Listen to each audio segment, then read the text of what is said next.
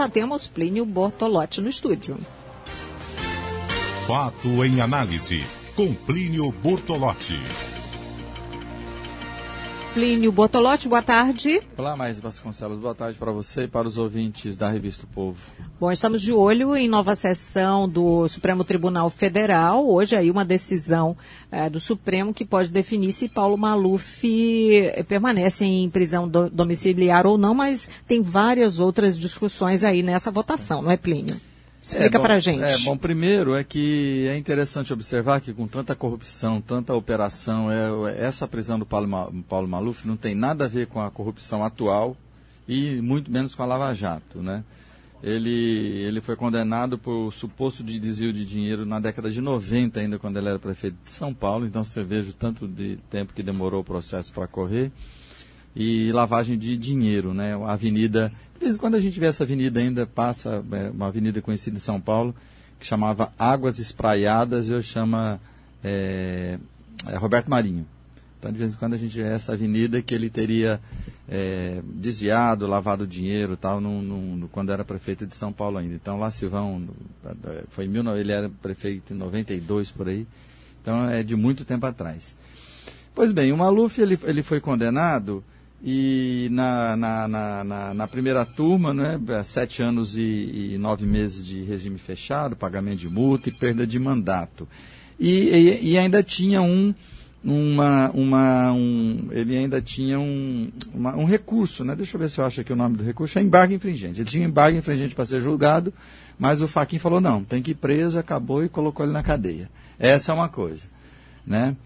É, depois disso, logo em seguida, passado alguns meses, não sei quanto tempo, o, o outro ministro, o Dias Toffoli, ele alegando habeas corpus é, humanitário, porque o Paulo Maluf de fato é um cara velho, doente, etc., ele concedeu a prisão domiciliar para o Maluf.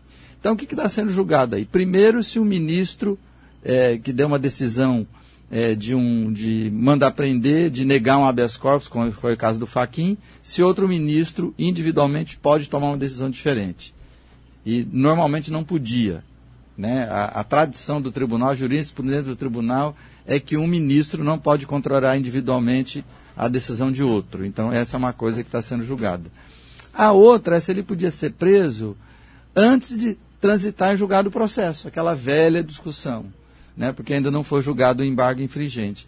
Por isso que também tem muito políticos de olho nessa questão, para saber se isso pode favorecer o Lula, se pode favorecer os outros que estão na fila.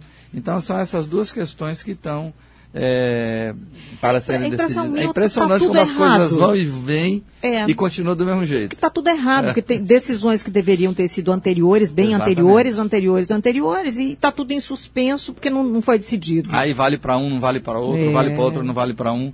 Então é uma confusão muito grande, eu não sei nem como é que é, eu que tenho que acompanhar isso todo dia, por dever de ofício às vezes é difícil para entender o que está acontecendo. Eu fico imaginando uma pessoa que de vez em quando, eu acho que por isso que mistura tudo na cabeça da pessoa, corrupção e tudo é corrupção, todos os políticos são bandidos, porque é difícil você acompanhar mesmo essas questões, você entender tudo isso, porque você tem que entender um pouco de política, tem que entender um pouco de, de, de justiça, de leis, das, de leis e, e, você vai, a gente vai fazendo esforço para tentar entender e explicar para as pessoas, mas é difícil. Então, aqui são a primeira coisa que eu, que eu disse, né? não é um processo de agora, não tem nada a ver com o Lava Jato nem com as corrupções mais novas, é um processo que da década de 90 que ele foi condenado agora.